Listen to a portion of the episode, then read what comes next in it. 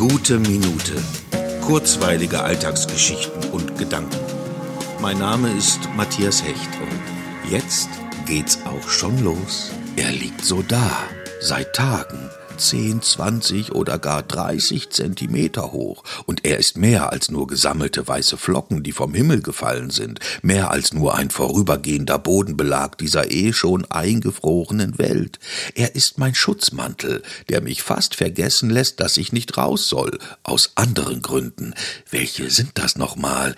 Nein, der jetzige Schnee ist mein Freund, meine romantisch-winterliche Legitimation, mich in aller Gemütlichkeit einzukuscheln und mir die Decke über den Kopf zu ziehen. Dich schüppe ich doch nicht weg oder vergraule dich mit gestreuten Steinchen. Bleib so lange, wie du möchtest, oder besser so lange wie nötig, bis die Welt da draußen mich wieder mit offenen Armen empfangen möchte. Das ist doch ein schöner Gedanke. Der Tag, an dem der Schnee schmilzt, ist der Tag, an dem alles wieder gut ist und die Sonne uns herauslacht aus unserer Deckung.